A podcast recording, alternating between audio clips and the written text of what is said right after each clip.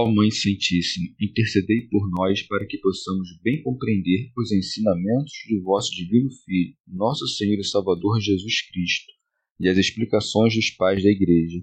Ó Virgem Imaculada, ofereço-vos este trabalho e peço que abençoais aqueles que o ouvirem, e que seja para a maior honra e glória de Deus. Amém. Senhor Onipotente, purificai o meu coração e os meus lábios vós que purificastes os lábios do profeta Isaías com carvão em brasa, e dignai-vos, por tal modo, purificar-me com a vossa misericórdia, para que possa dignamente anunciar o vosso santo Evangelho. Por Jesus Cristo nosso Senhor. Amém. Senhor, abençoai-me. Que o Senhor resida no meu coração e nos meus lábios, para que anuncie digna e convenientemente o seu Evangelho. Amém. Evangelho de Nosso Senhor Jesus Cristo, segundo São João. A purificação do templo. Estando próxima a Páscoa dos judeus, Jesus subiu a Jerusalém. No templo, encontrou os vendedores de bois, de ovelhas e de pombas e os cambistas sentados. Tendo feito um chicote de cordas, expulsou todos do templo, com as ovelhas e com os bois lançou ao chão o dinheiro dos cambistas e derrubou as mesas e disse aos que vendiam pombas: Tirai tudo isto daqui, não façais da casa de meu pai uma casa de comércio. Recordaram-se seus discípulos do que está escrito: O zelo por tua casa me devorará. Os judeus interpelaram-no então, dizendo: Que sinal nos mostres para agires assim? Respondeu-lhes Jesus: Destruí este santuário e em três dias eu o levantarei. Disseram-lhe então os judeus: Quarenta e seis anos foram precisos para construir este santuário, e tu o levantarás em três dias? Ele, porém, falava do santuário de seu corpo. Assim, quando ele ressuscitou dos mortos, seus discípulos lembraram-se de que dissera isso e creram na Escritura e na palavra dita por Jesus. Comentários dos Pais da Igreja são João Crisóstomo. Nosso Senhor não operou então nenhum milagre em Cafarnaum, porque as gentes que lá habitavam, já profundamente corrompidas, não lhe eram favoráveis. Contudo, fixou-se nessa cidade por certo tempo, em consideração à sua mãe. São Beda.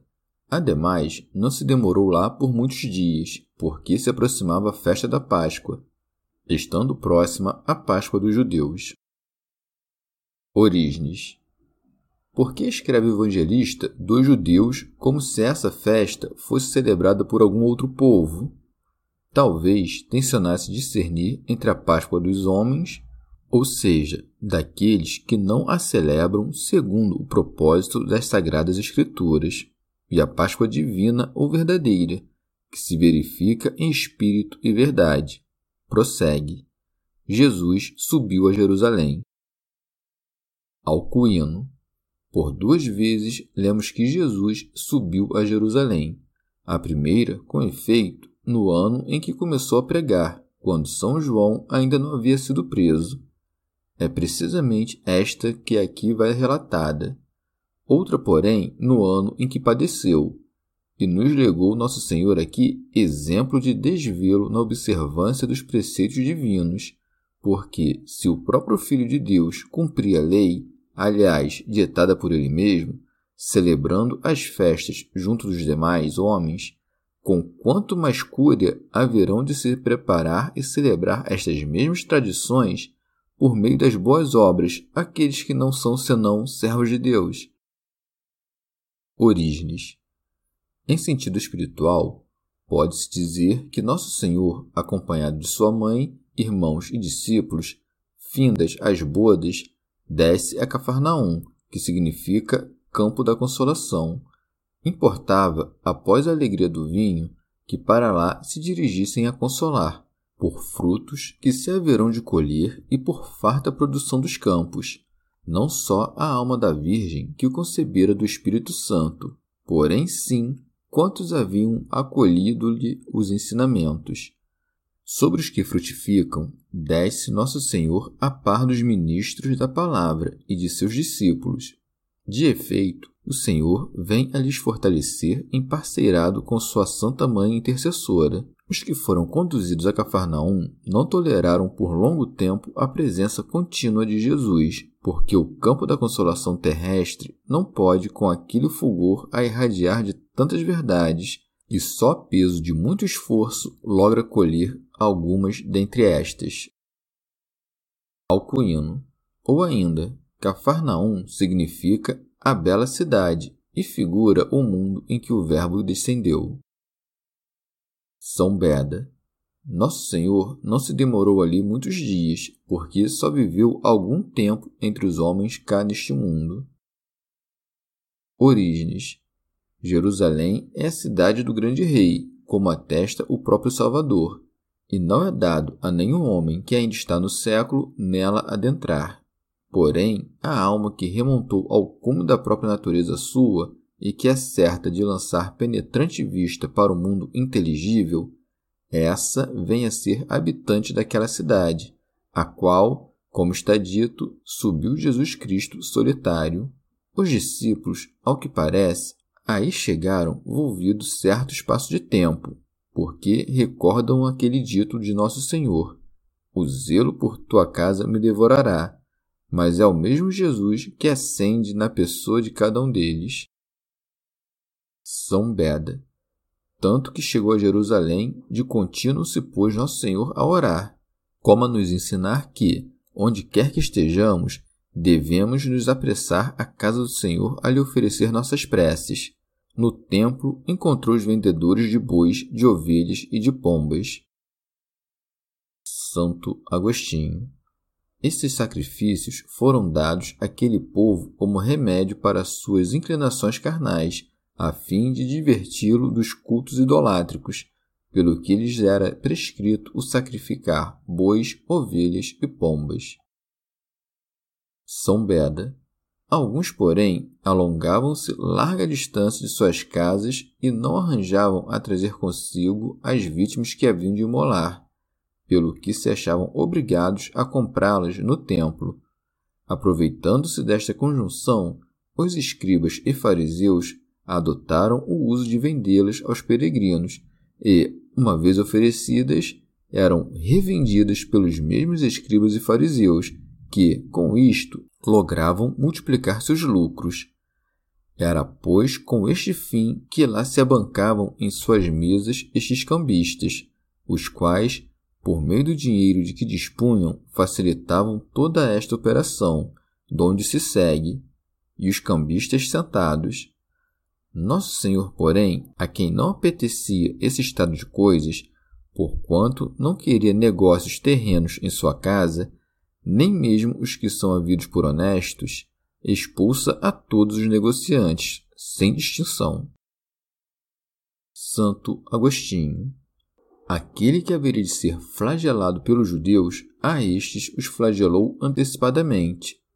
Tendo feito um chicote de cordas, expulsou todos do templo. Teofilacto Diócrida. E pôs para fora não somente compradores e vendedores, mas com eles tudo o que lhes pertencia. Com as ovelhas e com os bois, lançou ao chão o dinheiro dos cambistas e derrubou as mesas. Orígenes. Examinemos detidamente essa atitude, que nos pode parecer algo excessiva, pois que o mesmo Filho de Deus amanhou para si este chicote de cordas com o fito de expulsá-los do templo. É força, no entanto, considerar-lhe a virtude divina. Com efeito, quando houvesse por bem, poderia desbaratar a ira de seus inimigos, numerosos que fossem, e fazer calar o tumulto de suas mentes. O Senhor dissipa os projetos das nações e frustra os intentos dos povos. Esse episódio não é de menor monta que os milagres mais assombrosos da vida do Salvador. Podemos mesmo dizer que ele empregou aí força ainda mais avultada do que na transmutação da água em vinho. De fato, nesta ocasião, nosso Senhor atuou sobre uma substância inanimada, ao passo que, naquela, impôs-se sobre milhares de homens. Santo Agostinho. Sabe-se que isto não fez Nosso Senhor apenas uma vez, mas em repetidas ocasiões. São João, contudo, refere-se à primeira ocasião, ao passo que os demais evangelistas relatam as vezes em que isto se repetiu. Origens São João registra que o Senhor não expulsou senão os vendedores. São Mateus, por seu turno, narra que o fez aos que vendiam e compravam. Ora, o número de compradores era deveras mais avultado que o de vendedores, e fazia-se necessário, para expulsá-los do templo, poder superior ao do que disporia, segundo o sentir de muitos, um simples filho de carpinteiro. Não é, pois, senão segundo a potência divina que nosso Senhor subjuga todos a si, como está dito. São Beda. Este episódio dá a conhecer a natureza dual de Cristo, a humana, porque estava acompanhado de sua mãe, a divina, porquanto se revelou como verdadeiro Filho de Deus. E disse aos que vendiam pombas: Tirai tudo isto daqui, não façais da casa de meu pai uma casa de comércio. São João Crisóstomo. Nomeia Deus como Pai, e eles, contudo, não se ofendem, porque cuidavam que empregava o sentido comum da palavra. Mais tarde, porém, quando Nosso Senhor se exprimiu claramente, dando a conhecer que é igual ao Pai, então por-se-ão em furor. São Mateus acresce: a minha casa será chamada casa de oração, mas vós fizestes dela covil de ladrões. E o disse quando já avizinhava-se-lhe a paixão, e sua linguagem tornava-se mais severa. O fato aqui narrado, ao contrário, sucedeu no início da sua vida repleta de milagres. Assim, brando, falava por palavras menos ásperas. Santo Agostinho Aquele templo era como em figura, e o Senhor expulsou a todos os que iam ali traficar. E o que vendiam? Aquilo de que os homens tinham por mister para os sacrifícios prescritos. Que diria se houvesse deparado homens embriagados? Se a casa de Deus não deveria tornar-se casa de comércio, seria lícito torná-la casa de embriaguez? São João Crisóstomo mas o que pretendia Nosso Senhor ao agir com tanto rigor? Ele haveria ainda de curar no dia de sábado e fazer grande número de obras que, aos judeus, lhes pareceriam mera transgressão da lei de Deus. Foi, portanto, para demonstrar que não se opunha a Deus que escorraçou, colocando a própria vida em risco, os vendilhões do templo, mostrando que aquele que se expõe ao perigo para defender a honra da casa de Deus não pode ser arguído de fazer pouco caso dela. E para pôr em evidência a perfeita harmonia que reina entre ele e Deus, não diz simplesmente casa santa, mas casa de meu pai. Pela mesma razão, acresce o evangelista. Recordaram-se seus discípulos do que está escrito: o zelo por tua casa me devorará. São Beda. Os discípulos, dando fé do ardor de seu zelo, aperceberam-se de que nosso Salvador expulsou os vendilhões porque talhado pelo zelo da casa de seu pai. Alcuíno. O bom zelo é certo fervor da alma, pelo qual esta se alevanta a prescindir de todo respeito humano em defesa da verdade. Santo Agostinho. O homem consumido de zelo pela casa de Deus forceja por separá-la de tudo quanto poderia desonrá-la, e, a ser isto impossível, aguenta a gemer.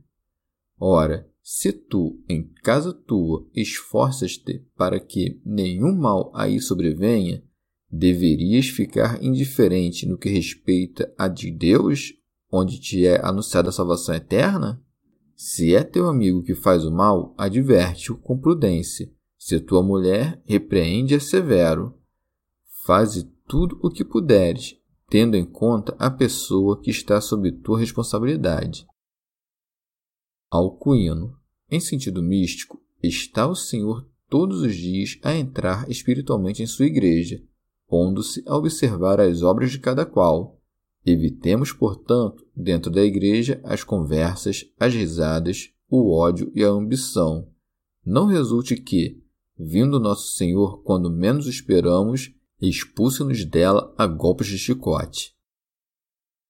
Orígenes é possível que mesmo um habitante de Jerusalém incorra nesse delito e que os mais instruídos se afastem do reto caminho, e no caso de não se converterem do pecado, tornam-se fracos. Depara Jesus algumas vezes no templo, isto é, nos cargos sagrados e no exercício da prédica da palavra de Deus, com homens que transformaram a casa de seu pai em casa de comércio a expor a venda de seus bois que melhor empregariam no arar a terra, evitando destarte que volvessem atrás e tornando-os dignos do reino de Deus. De igual maneira, aqueles que ambicionam o dinheiro da iniquidade, quando suas ovelhas já lhe suprem o necessário para o vestir-se com aprumo. Há, por fim, quem se negue a imitar a simplicidade das pombas por conta da desvantagem que cuidam daí resultar. Quando, pois, o Salvador depara com todos esses homens na Casa Santa, prepara um chicote de cordas e os deita fora a par dos bois e ovelhas que eram negociados. O dinheiro que lucravam lança-o por terra como indigno da casa de Deus, arranca as almas dos avarentos às mesas de cambistas e manda que não mais tornem a vender pombas na casa de Deus. Cuido que este episódio encerre ainda um misterioso ensinamento oculto. Jesus tenciona nos fazer compreender que os sacrifícios exteriores da lei, outrora exigidos dos sacerdotes, ficavam proibidos. Mais ainda, a observância da lei tornou-se desnecessária, ao contrário do pensar carnal dos judeus. Nosso Senhor, ao expulsar os bois, as ovelhas e as pombas, por costume, as mais requisitadas, ao derribar as mesas cobertas daquelas moedas que, não de modo literal, mas figurado, referem-se às impressões divinas, isto é, aquilo que, segundo a lei, era tido em conta de bem, e, por último, ao usar o chicote contra a multidão, dá a conhecer que, uma vez trasladado seu reino aos gentios que nele creram, tudo o que fazia parte da antiga lei deveria ser dissolvido ou desterrado. Santo Agostinho. Ou ainda, estes vendedores figuram aqueles que, na Igreja, buscam os próprios interesses e não os de Jesus Cristo. Estes têm quanto há no mundo por venal, porque não almejam senão lucrar. Assim pensava Simão, que desejou comprar o Espírito Santo para que pudesse, de seguida, vendê-lo. Com efeito, ele era como um destes que vendiam pombas, pois que é sob a forma deste animal que o Espírito desejou aparecer. Ora, essa pomba não é objeto de comércio, mas oferecida de graça, porque é graça. São Beda. Aqueles, portanto, que não distribuem gratuitamente as graças recebidas do Espírito Santo, como Deus ordena, mas buscam vendê-las, esses são vendedores de pombas. Ou também, há alguns que, se não visando ao lucro, ao menos movidos por um inane desejo de popularidade, afoitam-se a conferir o Espírito Santo por meio da imposição de mãos, outorgando, porém, as sagradas ordens não segundo os méritos de cada qual, mas segundo a conveniência humana. Santo Agostinho. Os bois figuram os apóstolos e profetas por meio dos quais Deus nos transmitiu as Sagradas Escrituras. Aqueles, portanto, que se servem das Escrituras para enganar a multidão, levados a tanto por um desejo de boa fama, estão como a vender os bois e as ovelhas, isto é, os próprios fiéis. E a quem os vendem, senão ao diabo?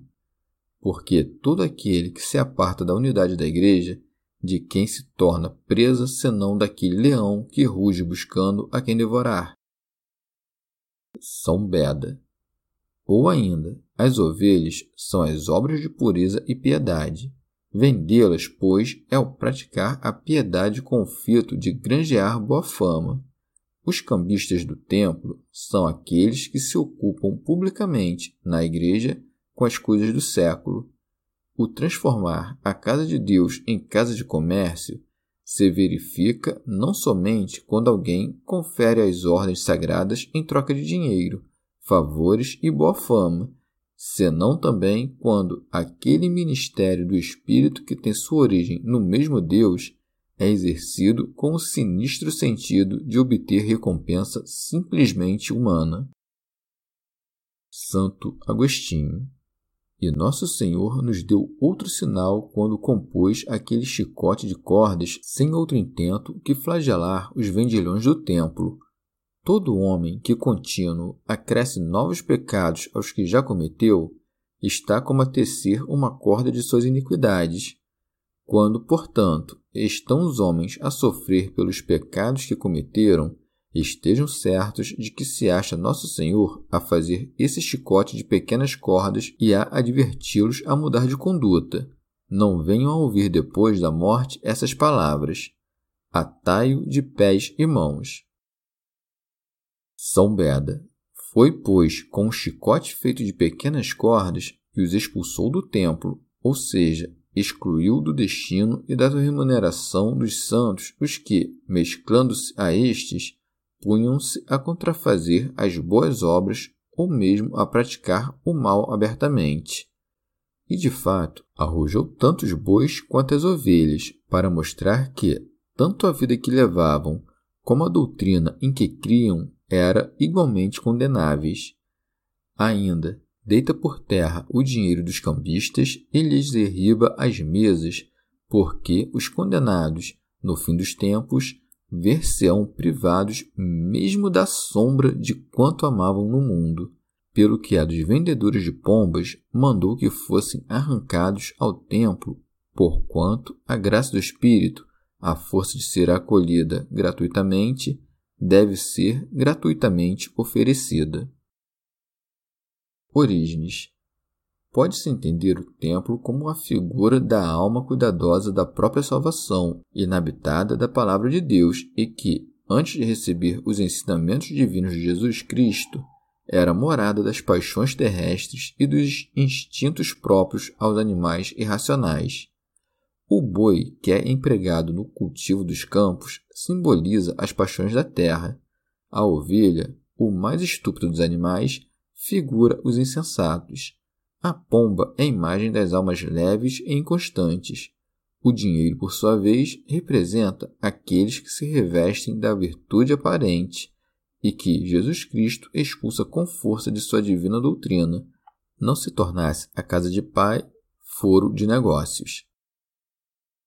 Teofilacto Diócrida Como percebessem os judeus que Jesus fazia todas estas coisas com remontado poder, e porque dissesse: Não façais da casa de meu pai uma casa de comércio, passaram a lhe exigir um milagre. Os judeus interpelaram-no então, dizendo: Que sinal nos mostras para agires assim? São João Crisóstomo. Mas de quem pôs fim às mais obras é razão exigir-lhe um sinal? Acaso todo aquele zelo ardente pela casa do Pai não dava máxima prova de seu poder?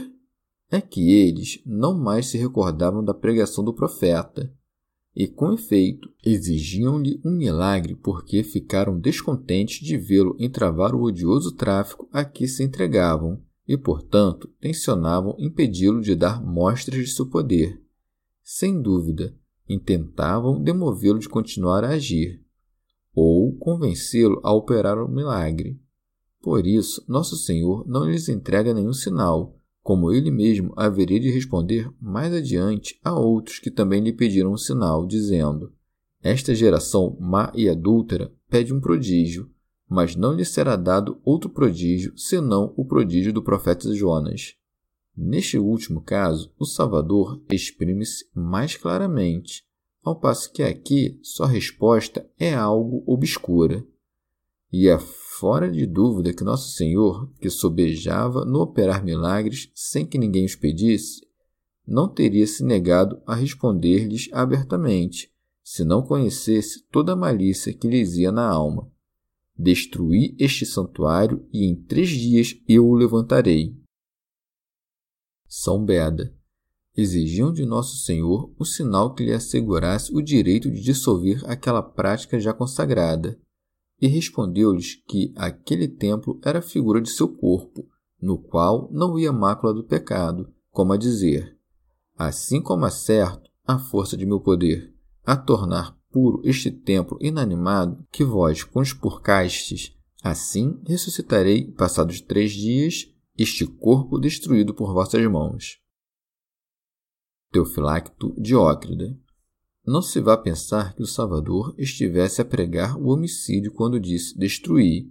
Com efeito, está a lhes mostrar que era ciente do que cogitavam dentro em suas almas. Ouçam, portanto, os arianos o dito de Nosso Senhor, destruidor da morte: Reedificarei, isto é, com minhas próprias forças.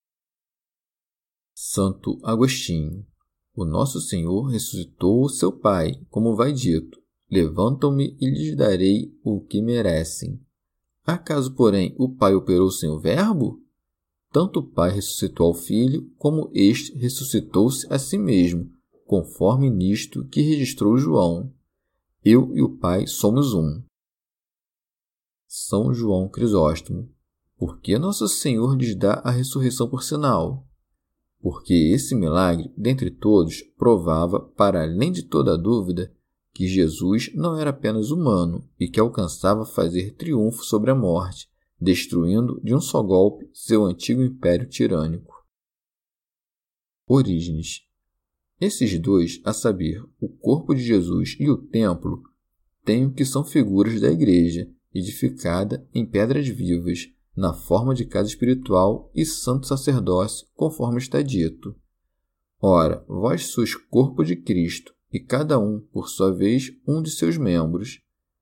Bem que o edifício pareça reduzido a escombros, e da mesma maneira os ossos de Nosso Senhor dispersados pelas tribulações, tanto aquele haverá de ser restaurado, quanto este ressuscitará ao terceiro dia, instaurando um novo céu e uma nova terra.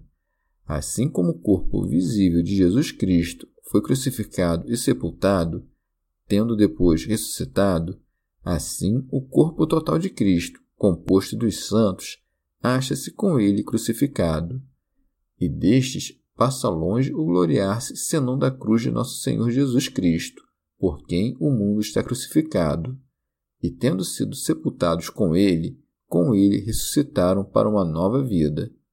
Nenhum deles, entretanto, tomou parte na beatitude da ressurreição. Assim não está escrito: Eu ressuscitarei no terceiro dia, senão em três dias, para marcar que a restauração deste templo se há de cumprir durante o correr destes três dias. Teofilacto Diócrida os judeus, a imaginar que Nosso Senhor referia-se ao edifício do templo, escarneciam dele. Replicaram os judeus: Quarenta e seis anos foram precisos para se construir este santuário, e tu o levantarás em três dias? Alcuíno.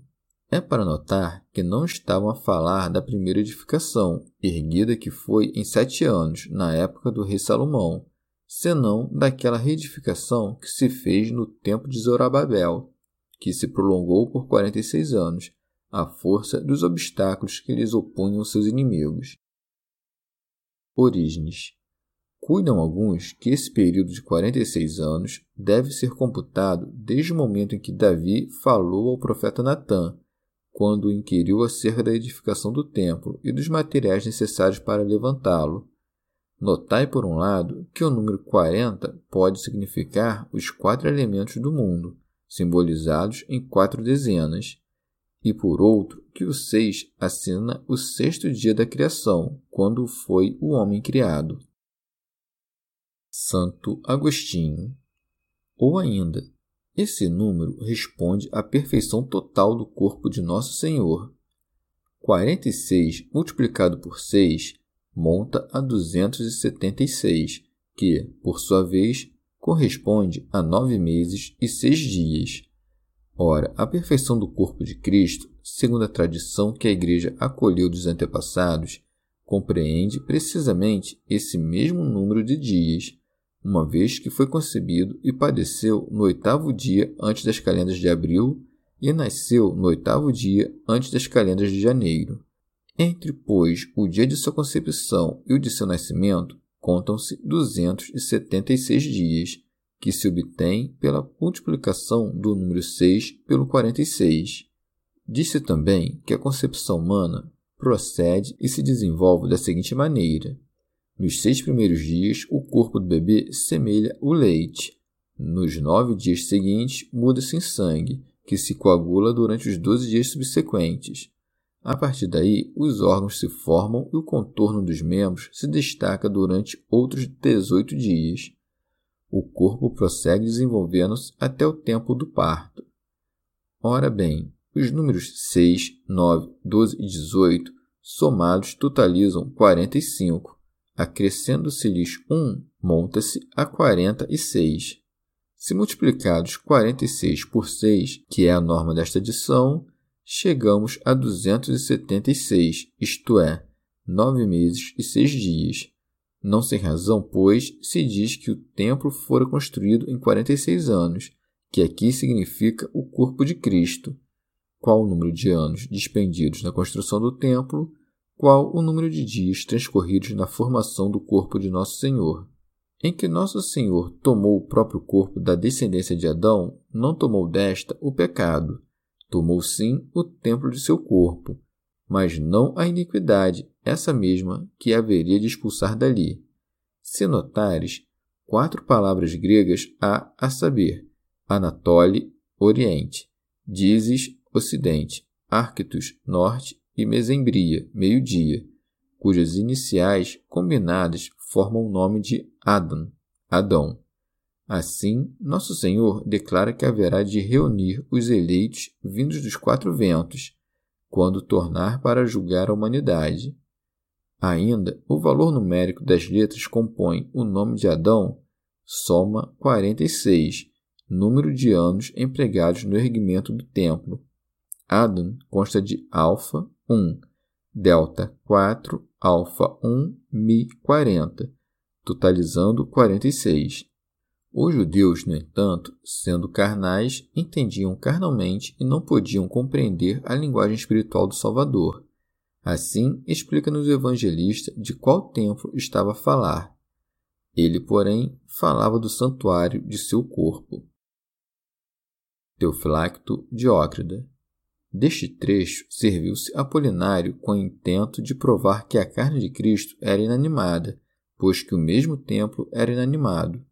Com efeito, fez da carne de Jesus pedra e madeira, materiais que estruturam o edifício. Mas como pôde Nosso Senhor dizer: Agora minha alma está turbada e tem poder de adar, se não estivesse aí aludindo à alma racional? Mais ainda, como interpretar estas palavras? Pai, nas tuas mãos encomendo meu espírito. De fato, todos estes ditos não se compadecem com a noção de alma irracional e de igual maneira nisto do salmista, porque não abandonarás a minha alma na morada dos mortos. Orígenes. O corpo do Senhor é aqui dito templo de Deus, porque assim como este estava repleto da glória divina que nele habitava, Assim, o corpo de Jesus Cristo, que representa a Igreja, leva em si o Filho unigênito, de Deus, imagem e glória. São João Crisóstomo. Duas eram as razões que impediam os discípulos de Nosso Senhor de compreender estas coisas. Primeiro, a ressurreição, e em segundo lugar, porém de maior importância, o fato de que o mesmo Deus habitava-lhe o corpo, coisa que Nosso Senhor havia revelado veladamente ao dizer: Destruí este santuário, e em três dias eu o levantarei. Assim acresce. Assim, quando ele ressuscitou dos mortos, seus discípulos lembraram-se de que dissera isso e creram na Escritura e na palavra dita por Jesus. Alcuíno. Antes da ressurreição, não logravam os discípulos apreender o sentido das Sagradas Escrituras, porque ainda não haviam recebido o Espírito Santo. No mesmo dia da ressurreição, porém, tendo Nosso Senhor se mostrado a eles, abriu-lhes o entendimento para compreenderem as Escrituras, isto é, aquilo que é dito nos profetas, que haviam predito-lhe a ressurreição ao terceiro dia, e, mais ainda, as próprias palavras de Jesus Cristo, quando falou deste teor: destruir este templo. Orígenes. Em sentido anagógico, nossa fé se há de cumprir a pleno no mesmo dia da grande ressurreição do corpo inteiriço de Jesus, isto é, de sua Igreja, visto que é a fé que contempla a Deus tal como ele é, dado que agora não faz senão como por um espelho obscuramente. Chegamos ao fim de mais um dia de comentários da Catena Áurea. Muito obrigado por ficarem até aqui, que Nossa Senhora derrame suas graças sobre nós e até amanhã.